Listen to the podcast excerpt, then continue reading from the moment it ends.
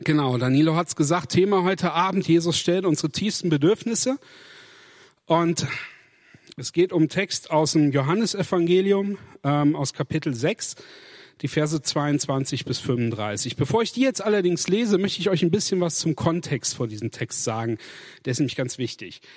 Ähm, in Johannes 6, die ersten 15 Verse, ähm, macht Jesus mit fünf Broten und zwei Fischen eine Menge von über 5000 Leuten satt. Ähm, meine Frau und ich, wir sprachen drüber und sagten, eigentlich ist es so ein äh, Fischburger All You Can Eat, was Jesus veranstaltet hat, mit relativ wenig Material, eine ganze Menge Leute satt gemacht. Was passiert dann? Das ganze Ding ist vorbei, jeder ist satt, jeder hat gegessen. Ähm, Jesus schickt die Jünger weg, das kriegen die Leute noch so mit. Jesus sagt den Jüngern hier, schnappt euch das eine Boot, fahrt schon mal rüber über den See, ich komme irgendwie nach. Und dann geht Jesus erstmal weg zum Beten. Auf den Berg, in die Stille. Ähm, und dann ähm, geht Jesus hinter seinen Jüngern her, und zwar strack aus übers Wasser. Ähm, genau. Und da setzt der Text jetzt an. Und jetzt lese ich den auch vor, Johannes 6, Abvers 22. Ich lese nach der neuen Genfer Übersetzung. Die Menschenmenge, die auf der anderen Seite des Sees geblieben war, fragte sich am nächsten Morgen, wo Jesus geblieben war. Ähm, fragte sich am nächsten Morgen, wo Jesus wohl sein könnte. Sie hatten ja gesehen, dass nur ein einziges Boot am Ufer gelegen hatte und dass die Jünger damit abgefahren waren, ohne dass er zu ihnen ins Boot gestiegen war. Inzwischen kamen von Tiberias andere Boote herüber und legten in der Nähe der Stelle an, wo die Menge nach dem Dankgebet des Herrn das Brot gegessen hatte. Als die Leute schließlich merkten, dass Jesus nicht mehr da war und seine Jünger auch nicht, stiegen sie in diese Boote und setzten nach Kafana, Kafana um über, um ihn dort zu suchen. Und auf der anderen Seite des Sees fanden sie dann auch. Rabbi fragten sie, wann bist du denn hierher gekommen? Jesus entgegnete, ich will euch sagen, warum ihr mich sucht. Ihr sucht mich nur, weil ihr von den Broten gegessen habt und satt geworden seid. Aber dass Gott euch durch die Wunder sagen, was Gott euch durch die Wunder sagen will, wollt ihr nicht verstehen. Statt euch um die vergängliche Nahrung zu kümmern, bemüht euch um die Nahrung, die Bestand hat und das ewige Leben bringt. Diese Nahrung wird euch der Menschensohn geben, denn ihn hat Gott der Vater als seinen Bevollmächtigten bestätigt. Da fragten sie ihn, was für Dinge müssen wir denn tun, um Gottes Willen zu erfüllen? Jesus antwortete, Gottes Wille wird dadurch erfüllt, dass ihr an den glaubt, den er gesandt hat. Doch nun sagten sie, wenn wir dir glauben sollen, dass du von Gott gesandt bist, dann lass uns ein Wunder sehen, dass es uns beweist. Wo bleibt dieser Beweis? Damals in der Wüste haben unsere Vorfahren Manna gegessen. Wie es ja auch in der Schrift heißt, Brot vom Himmel gab er ihnen zu essen. Jesus erwiderte, ich sage euch, das Brot vom Himmel hat euch nicht Mose gegeben. Es ist mein Vater, der euch das wahre Brot vom Himmel gibt. Denn das Brot, das Gott gibt, ist der, der vom Himmel herabkommt und der Welt das Leben schenkt. Herr, sagten sie zu ihm, gib uns immer von diesem Brot. Jesus antwortete, ich bin das Brot des Lebens. Wer zu mir kommt, wird nicht mehr hungrig sein und wer an mich glaubt, wird nie mehr Durst haben. Bis hierhin. Langer Text, ähm, spannender Text, wie ich finde. Und in den möchte ich euch heute Abend ein bisschen mit hineinnehmen. Und erstmal möchte ich mit euch drüber nachdenken, dass wir bedürftig sind. Die Sache ist, jeder Mensch hat Bedürfnisse.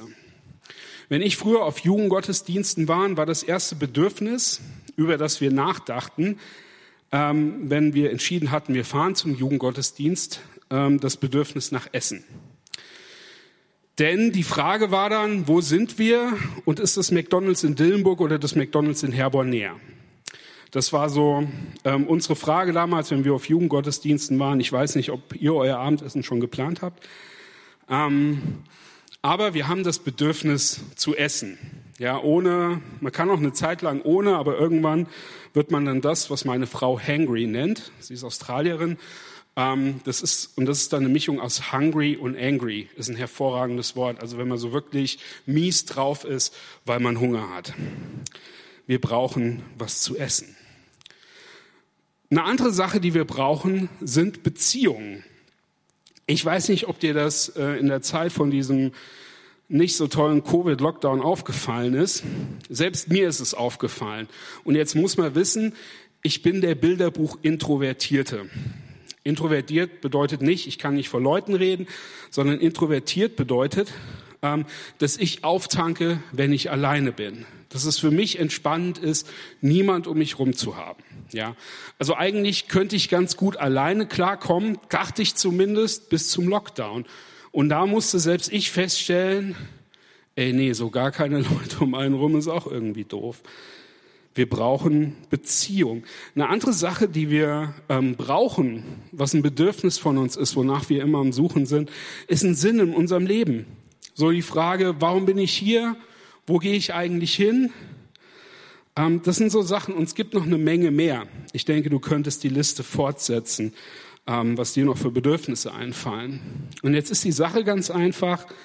Ähm, wir kommen unseren Bedürfnissen auf die Spur und wir finden raus, was für Bedürfnisse wir eigentlich haben, wenn wir uns mal die Frage stellen, warum wir etwas machen. Ähm, wenn du dir jetzt zum Beispiel die Frage stellst, warum du jetzt gerade heute Abend hier bist, dann gibt es unterschiedliche Möglichkeiten darauf zu antworten.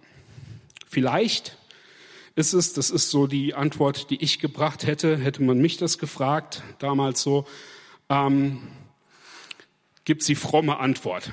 Ja, ich bin heute Abend hier, um mehr von Jesus zu erfahren, um Gemeinschaft mit anderen Christen zu haben, wäre dann ein Bedürfnis. Ähm, es gibt eine soziale Antwort. Ja, gut, ich bin hier, weil meine Freunde auch hier sind und ich hatte keinen Bock, heute Abend alleine rumzuhängen.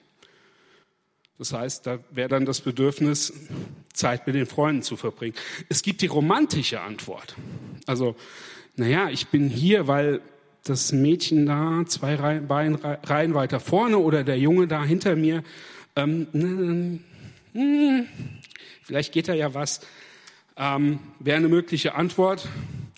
Es kann auch sein, dass du auf der Flucht bist, ja, dass du gedacht hast, ich gehe lieber auf den Jugendgottesdienst, als heute Abend mit meinen Eltern abzuhängen. Ähm, keine Ahnung. Aber so unterschiedlich wie die Antworten ausfallen, so unterschiedlich sind die Bedürfnisse, die hinter unserem Handeln stehen. Ähm, und die Sache ist, dass wir bedürftig sind, ist erstmal nichts Schlimmes. Wir haben immer so diese Idee, uh, bedürftig zu sein ist blöd dann bräuchte ich ja Hilfe, bräuchte andere Leute, ähm, bin irgendwie schwach. Aber die Tatsache, dass wir bedürftig sind, ist nicht schlimm, weil wir sind so geschaffen. Ähm, in 1. Mose 2, Vers 7 wird beschrieben, wie Gott Adam hier so aus Erde formte und dann blies er ihm den Atem in die Nase und dann steht da im hebräischen Wort, da steht, Jesu, ähm, Jesus, ja, Adam wurde eine lebendige Nefesh. Nefesh. Hört sich komisch an, ähm, wird ganz unterschiedlich übersetzt. Manche sagen ein lebendiges Wesen, manche sagen eine lebendige Seele, weil es dann auch oft das Wort ist, was das Hebräische ähm, oder was dann mit Seele übersetzt wird. Und was dahinter steht, ist ein total interessantes Bild. Nämlich das Bild von so einer offenen Kehle, so im Schlund, so. Äh, ähm, so ein Bild, das den Menschen als ein Wesen beschreibt, das Füllung braucht, das was von außen braucht, was ihn satt macht und wonach er ein Bedürfnis hat. So ähnlich wie ein, wie ein Staubsauger, der läuft. Ja? Also der Staubsauger, der läuft und der saugt auf, was, ähm, was da halt so ist, bis der Staubsaugerbeutel voll ist, dann nicht mehr. Ähm, aber so ähnlich kann man sich dieses Bild vorstellen. Und die Bibel sagt jetzt, dass wir das sind, dass wir das geworden sind, als Gott diesen Atem da reingeblasen hat. Ähm, das heißt, wir sind von Anfang an bedürftig geschaffen. Dann ähm, kann man jetzt fragen, wieso? Also, ähm, wieso schafft Gott uns als bedürftige Wesen? Jetzt ist die Sache, ähm, wenn man noch ein bisschen weiter vorne guckt, nämlich in 1. Mose 1, 27, da wird beschrieben, dass wir als Ebenbild Gottes geschaffen sind. Hast du vielleicht schon mal gehört. Und jetzt ist es so, dass ähm, dieses Ebenbild hat ganz, ganz viele Ebenen, was das bedeutet. Und eine dieser Ebenen ist, dass wir zur Beziehung mit Gott geschaffen sind. Das heißt, wir sind tatsächlich dazu geschaffen, auf Augenhöhe Beziehungspartner von Gott zu sein. Allein mit dem Thema könnten wir ganze Abende füllen. Ähm, hier erstmal nur so viel. Also, wir sind geschaffen als bedürftige Wesen und wir sind dazu geschaffen, dieses Bedürfnis, das wir haben, diese Bedürftigkeit von Gott gestillt zu bekommen. Jetzt ist unser Problem, wir suchen ganz oft ganz woanders. Und wir suchen dann oft bei Dingen, die unsere Bedürfnisse vielleicht einen kurzen Moment befriedigen oder die sich vielleicht für einen kurzen Moment gut anfühlen, die uns aber hinterher hungrig zurücklassen. Ähm, das kann, weiß ich nicht, das kann der schnelle Sex sein, das kann ähm, das Porno gucken sein, das kann das exzessive Feiern sein, das kann der Alkohol sein, das kann das ähm, exzessive Zocken sein an irgendwelchen PCs oder Konsum, äh, Konsolen oder so. Das kann Konsum sein. Ähm, das kann das sein, was du auf Social Media machst, um möglichst viele Likes zu bekommen, weil du dann das Gefühl hast, ähm, dich mag jemand. Gibt es ganz viele unterschiedliche Dinge.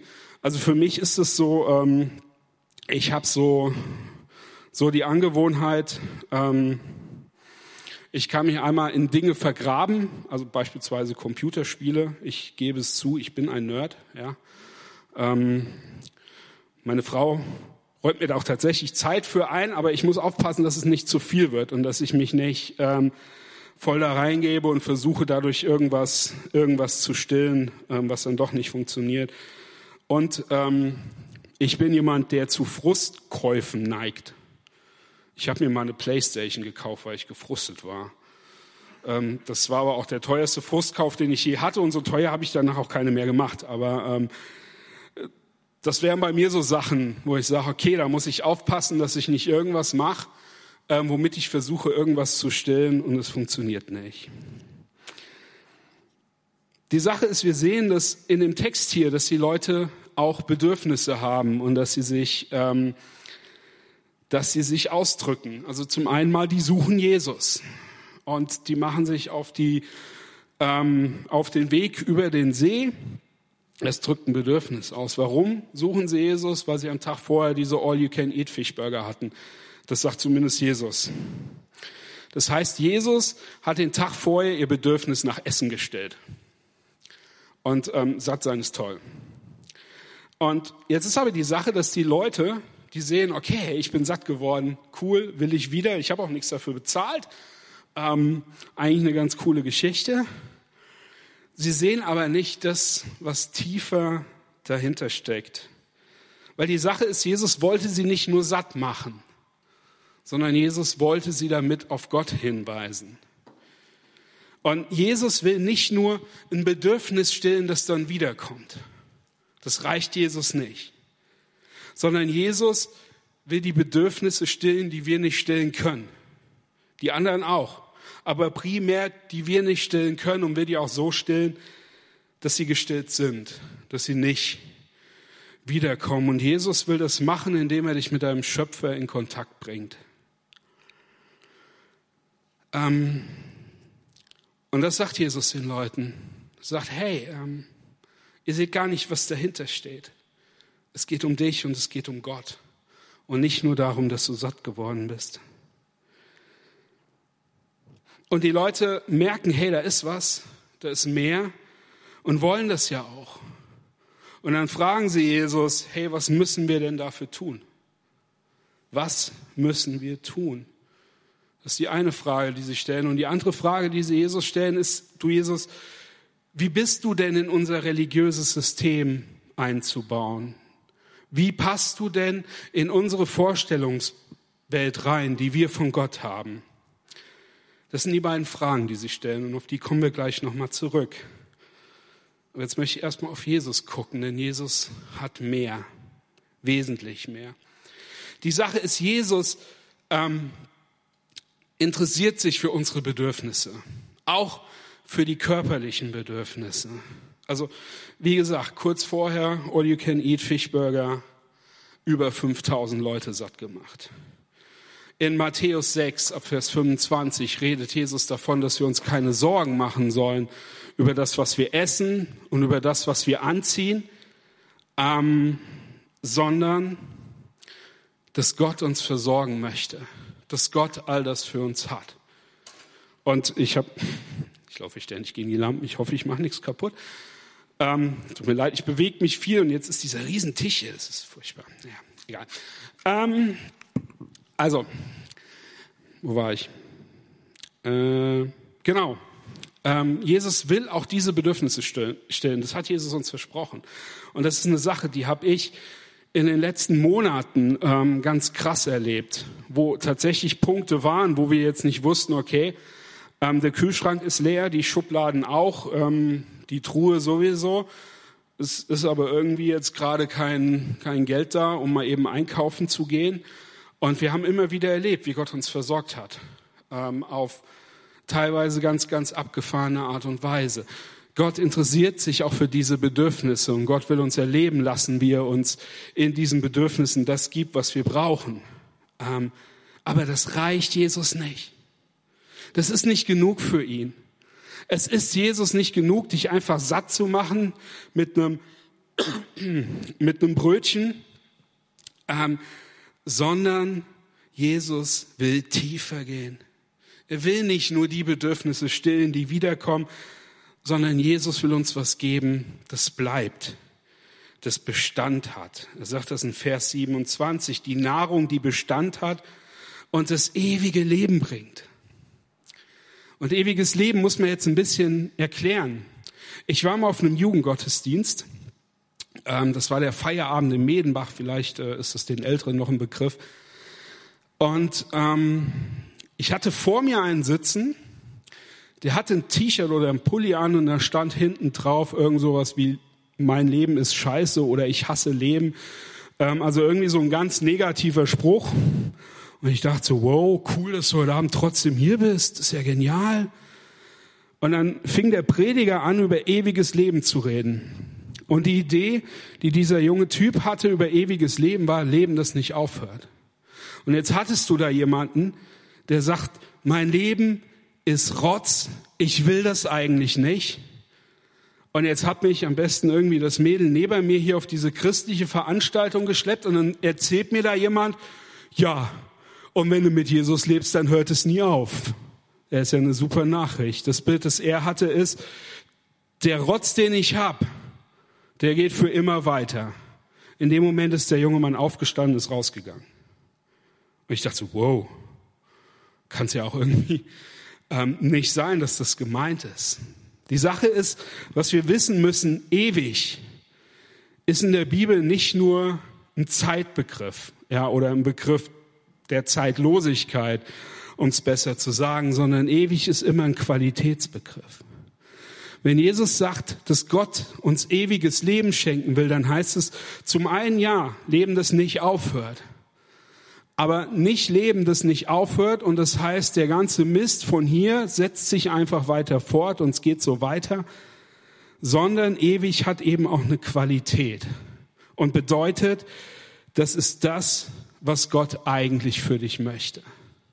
Und das ist so gut, dass wir uns das eigentlich gar nicht vorstellen können. Das ist in diesem ewig mit drin. Das Beste, was Gott für dich hat. Das ist ewiges Leben. Und wenn du jetzt sagst, hey, hört sich doch gut an, ich hoffe, du sagst, hört sich gut an. Also ich finde, das hört sich gut an. Ähm, das dachten die Leute im Text sich auch, ja? Ey, das ist cool. Das wollen wir. Und dann stellen sie ja diese Fragen, wie sie drankommen. Und ich finde das so bezeichnend, dass die allererste Frage, die sie stellen, ist, ähm, ja, und was müssen wir machen? Also was ist der Deal? Was muss ich dafür bringen, damit ich das krieg? Ja, so. Das ist die erste Frage, die sie stellen. Und vielleicht kennst du das. Dieses Gefühl, ich muss für Gott was tun, damit Gott mir was gibt. Ähm, in meinem Leben kam dieser Gedanke oft in Form von, ähm, von so einer Vorstellung hoch, hey, jetzt bin ich Christ, ähm, jetzt muss ich doch auch dementsprechend leben. Ist nicht irgendwo mal der Punkt, wo Gott sagt, weißt du, Kevin, ey, es reicht. Das war jetzt das 275. Mal, dass du X gemacht hast. Jetzt, weißt du, jetzt ist gut. Das war so ein Gedanke, den ich oft hatte. Und vielleicht kennst du das so, dieser Gedanke, eigentlich muss ich doch was tun für Gott. Eigentlich muss ich Gott doch was bringen. Aus Dankbarkeit dafür, dass er mich gerettet hat oder weil Gott das von mir möchte oder was auch immer. Und ähm, hast Angst, dass es vielleicht nicht reicht. Und sie fragten das hier, was müssen wir denn für Gott tun? Und Jesu Antwort ist so genial. Jesus sagt nicht, okay, pass mal auf. Ähm, also die Bibelstellen aus dem Alten Testament, ne, da, da bist du dann schon mal gut dabei. Und äh, wenn du dann noch ganz fromm sein willst, dann musst du noch, nee. Jesus hat eine ganz simple und doch so schwere Antwort. Jesus sagt, glauben. Glaub an mich. Und jetzt ist das Wort Glauben ähm, ein bisschen schwierig, weil wir oft so diesen Gedanken haben, naja, das ist ja nicht Wissen. Ja. Glauben ist das Gegenteil von Wissen. Das ist oft so dieses Bild, das da ist. Ähm, ich glaube, dass es morgen regnet. Ich weiß es nicht. Ich meine, ist vielleicht sehr wahrscheinlich, wenn man sich die letzten Tage anguckt, aber ich weiß es nicht. Das ist das Bild, was wir von diesem Wort Glauben haben. Wenn die Bibel Glauben verwendet, meint sie was ganz anderes. Dieser Begriff bedeutet, dass man jemand vertraut, und zwar auf einer Grundlage. Das Bild, das dahinter steht, ist total cool. Das Bild, das dahinter steht, ist, da ist jemand, der ist ein Botschafter von irgendeinem König, ähm, und er kommt dann an und sagt, hier, ich habe eine Message von meinem König für euch. Und dann hat er, dann hatten die damals so Siegelringe, ja, oder irgendein Siegel halt, das quasi gesagt hat, das gehörte dann dem König und weil der das dabei hatte, wussten die, hey, die Nachricht kommt tatsächlich von dem König. Das heißt, es geht ähm, darum zu vertrauen. Es geht nicht darum, einfach für wahr zu halten, was ich nicht wissen kann, sondern es geht darum zu vertrauen und zwar aufgrund von der Grundlage. Und die Grundlage für, dafür, dass wir Jesus vertrauen können, ähm, ist das, was er am Kreuz für uns getan hat. Jesus ist, hat da gehangen, Jesus ist gestorben, Jesus ist auferstanden, damit wir Beziehung mit Gott haben können. Und Vertrauen heißt, ich vertraue darauf, dass es wirklich so ist. Und das krempelt dann das Leben um. Warum wird der Gottes Wille dadurch erfüllt, dass ich Jesus vertraue? Ich habe eben gesagt, wir sind geschaffen zur Beziehung mit Gott. Die ist kaputt gegangen. Und das ist das, was die Bibel Sünde nennt. Dass diese Beziehung zu Gott, zu der wir geschaffen wurden, kaputt gegangen ist. Aber das ist durch Jesus wieder möglich, durch das, was er am Kreuz getan hat. Und dann passiert was ganz Interessantes. Entschuldigung, bisschen trockener Hals. Ähm, dann passiert was ganz Interessantes. Die Bibel beschreibt es in Hesekiel 11. Ähm, ich lese das jetzt nicht vor, ich erzähle das. Da ist so, so großartig. Also Gott zeigt diesem Propheten Hesekiel, wie es mal sein wird. Das Volk, es ist in der Gefangenschaft, es ist alles schiefgelaufen, ähm, es sieht so aus, als wäre Gott nicht mehr da, aber Gott sagt, hey, ich werde was Grundlegendes ändern. Ich werde was ganz Elementares ändern. Ich werde dafür sorgen, dass die Dinge sich ändern, indem ich die Herzen meines Volkes verändere. Jetzt muss man wissen, Herz in der Bibel ist nicht Sitz der Gefühle. Also, ähm, nee, so gar nicht. Sondern das ist ein Entscheidungszentrum. Ähm, das ist im biblischen Denken, kommt da dein Denken, deine Gefühle, deine ähm, Erfahrungen, alles, was so deine Entscheidung beeinflusst, kommt da zusammen und da triffst du deine Entscheidung. Ähm, und Gott sagt, dieses Zentrum, das werde ich verändern, das werde ich austauschen, das werde ich lebendig machen. Und das ist jetzt eine ganz interessante Reihenfolge. Also die Bibel sagt, dass, dass durch unsere Beziehung mit Jesus unser Wesen verändert wird. Und ich glaube, wir denken das ganz oft andersrum. Wir denken, wir müssen uns anstrengen, damit Jesus uns verändert. Wir haben gefragt, Herr Jesus, was müssen wir tun? Aber die Bibel sagt, es ist andersrum. In der Beziehung wirst du verändert. Und ähm, später im Johannesevangelium sagt Jesus, das Johannes 15 Weinstockrede, ich bin der Weinstock, ihr seid die Reben. Ohne mich könnt ihr nichts tun, aber wenn ihr in Beziehung zu mir lebt, dann werdet ihr Frucht bringen, dann werden da Dinge wachsen. Gottes Wille für dich ist es, dass du eine Beziehung mit ihm lebst.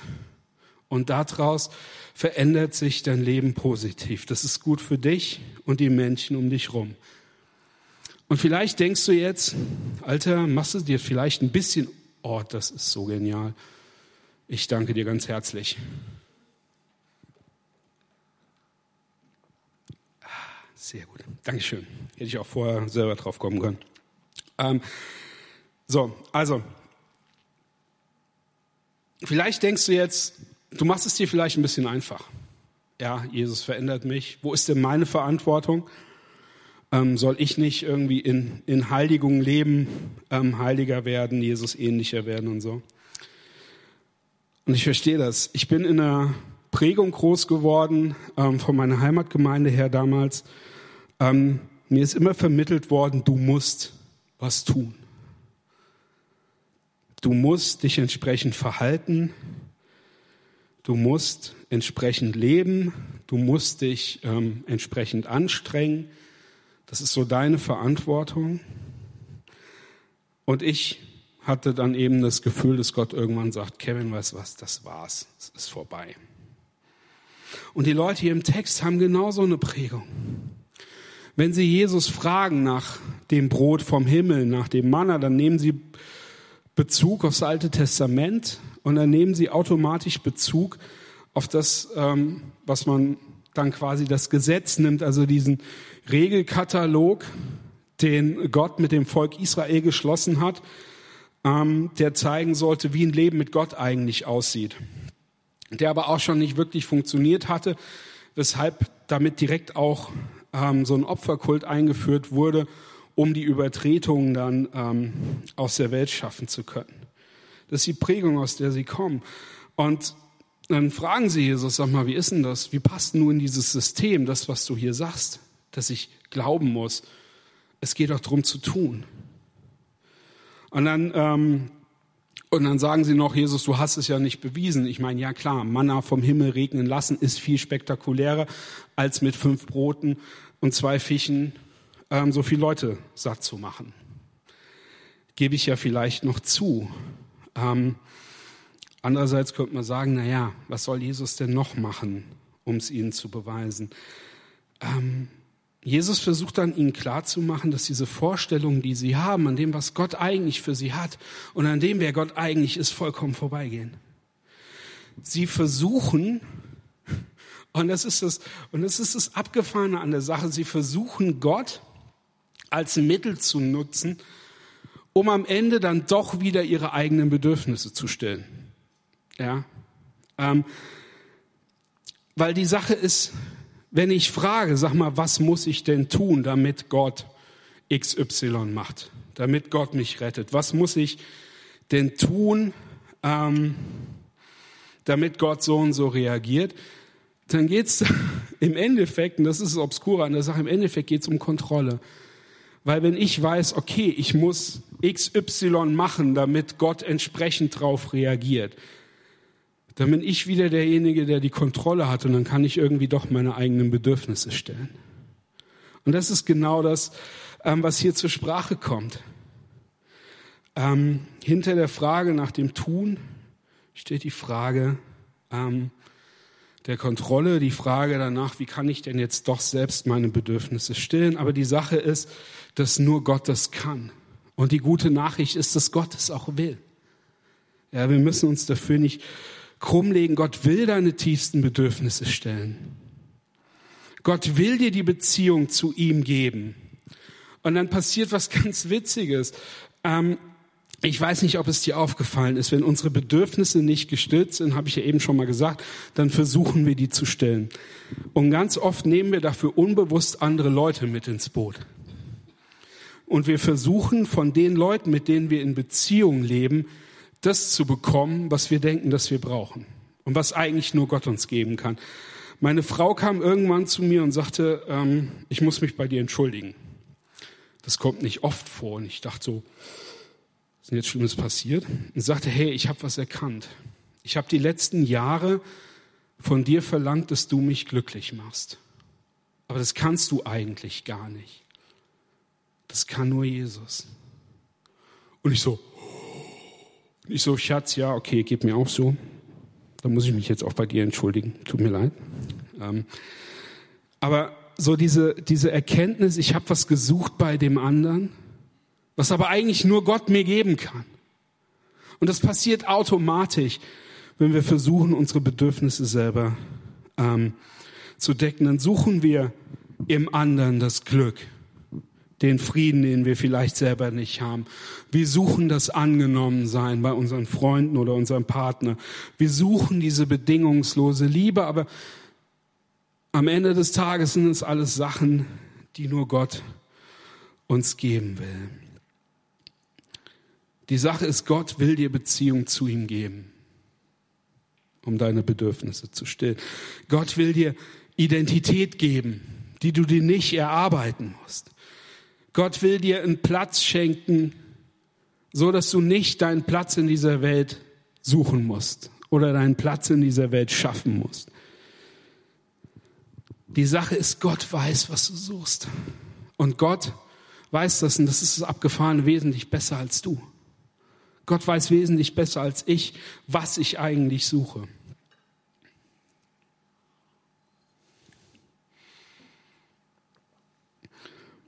Und Gott will dir alles geben, was du brauchst.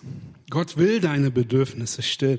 Er will dich so satt machen, dass du keinen Hunger mehr hast und keinen Durst mehr leidest. Und das Ganze passiert durch Jesus. Denn er ist das Brot des Lebens, sagt er selber. Er macht wirklich satt. Das heißt, er ist derjenige, der dein tiefstes Verlangen und deine tiefsten Sehnsüchte stillen kann. Und das Ganze hat zwei Ebenen. Ähm, Jesus sagt, er ist der Menschensohn. Und Menschensohn ähm, gab es zur damaligen Zeit von Jesus zwei Vorstellungen. Ähm, einmal so dieser Gedanke, da kommt der Messias und er kommt ins Hier und Heute und er richtet Gottes Reich hier und heute wieder auf. Die eine Vorstellung. Die andere Vorstellung, am Ende der Zeiten kommt da jemand, den Gott als König einsetzt und er macht, dass alles gut wird. Und das Witzige ist, Jesus ist beides. Er ist der Messias, der reingekommen ist in eine konkrete ähm, geschichtliche Situation, der, der für heute da ist. Und er ist auch derjenige, der am Ende der Zeiten wiederkommt und alles neu macht.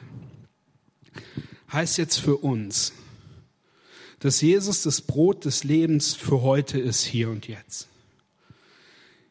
Jesus ist nicht derjenige, der sagt, hier weißt du was, ähm, das ist hier alles nicht so toll, das ist hier nicht so super, aber macht dir keinen Kopf. Ne? In der Ewigkeit ist das alles genial. Halt bis dahin durch. Nee, könnte er machen, macht er aber nicht, sondern hier und heute will Jesus diese Bedürfnisse stillen, die letztlich auf Gott hinweisen. In aller Gebrochenheit. Das ähm, ist nie vollkommen momentan, dummerweise. Also ähm, man müsste ja Jesus dann sagen, okay, also wenn du das so meinst, wenn du dann sagst, ne, wer wird keinen Hunger mehr haben, wird keinen Durst mehr haben, ähm, dann müsste ich jetzt sagen, also entweder lebe ich nicht in der Beziehung mit Jesus oder Jesus hat mich hier ganz schön durch den Kakao gezogen. Ähm, wir erleben das in der Gebrochenheit. Ja, nie so ganz, aber immer mehr. Und die andere Sache ist, Jesus ist eben das Brot, das ewiges Leben gibt. Dieses Leben, wo dann endgültig alle Sehnsüchte gestillt sind. Dieses Leben, wo es endgültig ähm, nichts mehr gibt, was wir, was, wonach wir uns sehen, was, was wir bedürfen, weil alles da ist. Und dann ungebrochen, ähm, perfekt und nie enden. Das heißt, Jesus will heute dein Brot sein und Jesus will dein Brot für die Ewigkeit sein. Und wie geht das denn jetzt, wenn nicht durch Tun? Ähm, wenn nicht durch religiöse Ideen und Systeme, im Vertrauen, durch die Beziehung ähm, mit Jesus.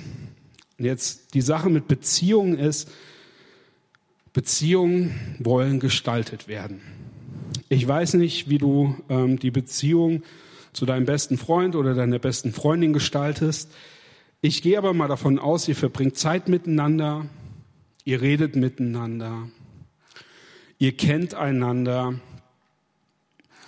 Ich gehe mal davon aus, das sind so wichtige Faktoren. Ähm, würde mich wundern, wenn es anders ist. Und die Sache ist, genauso ist es mit Jesus. Genau so. Ein bisschen anders, weil wir ihn nicht sehen, aber das heißt nicht, dass er nicht redet. Das heißt nicht, dass er nicht da ist, wenn wir Zeit mit ihm verbringen. Und da gibt es tatsächlich diese ganz klassischen Sachen, ja. Ähm, die haben wir damals schon erzählt bekommen. Bibel lesen. Weil hört sich, kann sich total langweilig anhören, aber in dem Moment, wo ich plötzlich erlebe, dass aus diesem Buch Jesus in mein Leben reinspricht und das was Lebendiges wird, kriegt das eine ganz, ähm, kriegt das eine ganz neue Ebene. Beten. Klar, wenn ich der Meinung bin, okay, ähm, naja, Gebet ist was, ich gehe dahin, ich leihe was runter oder schicke ein paar Bitten nach oben, dann gehe ich wieder weg. Aber wenn ich merke, dass ähm, Gebet mehr ist, dass Gebet Gespräch sein kann, weil ich anfange zu lernen, Jesu Stimme zu hören. Ähm, oder Lobpreis. Ich hatte gestern Morgen ähm, stand ich in der Küche und machte so einmal am Wochenende versuche ich das für meine Frau und meine Kinder Pancakes. Und ähm, ich hatte mir dabei ein bisschen Lobpreismusik angemacht, ähm, so, eine, so eine Playlist auf, auf Shuffle. Und plötzlich, bam, hatte ich das Gefühl, steht, Jesus steht da mit mir. Und wir fingen an, miteinander zu reden und äh, miteinander zu singen. Und ähm, Jesus fing an, in mein Leben reinzusprechen. Und das war eine, ähm, das war eine ganz, ganz tolle Erfahrung, die ich nicht immer habe. Ja? Ähm, aber immer mal wieder, wenn ich mir diese Zeit einräume, Zeit mit ihm zu verbringen. Zeit verbringen, reden, Beziehung gestalten. Das heißt es, eine Beziehung mit Jesus leben. Ähm, und das nicht, weil du es musst, sondern weil es genial ist. Die Sache ist, je besser du Jesus kennenlernst, desto mehr wirst du erleben, wie er deine Bedürfnisse stellt. Ganz, ganz anders, als du das vielleicht auf dem Plan hast. Ähm, vielleicht gibt Jesus dir erstmal keinen, ähm, weiß ich nicht, keinen Freund, keine Freundin, wonach du dich siehst, sondern zeigt dir erstmal, dass du von ihm so dermaßen geliebt bist, dass du das eigentlich nicht brauchst. Weil er derjenige ist, der alles für dich hat. Oder ganz, ganz anders. Aber das ist die Sache. Jesus will das, was du wirklich brauchst. Er will es dir geben und das in der Beziehung mit ihm. Und Jesus lädt dich dazu ein. Das ist kein Zwang, das ist kein ähm, nichts, was du machen musst. Aber Jesus lädt dich ein, weil es das Beste ist, was dir passieren kann. Und weil er wirklich das Brot des Lebens ist. Amen.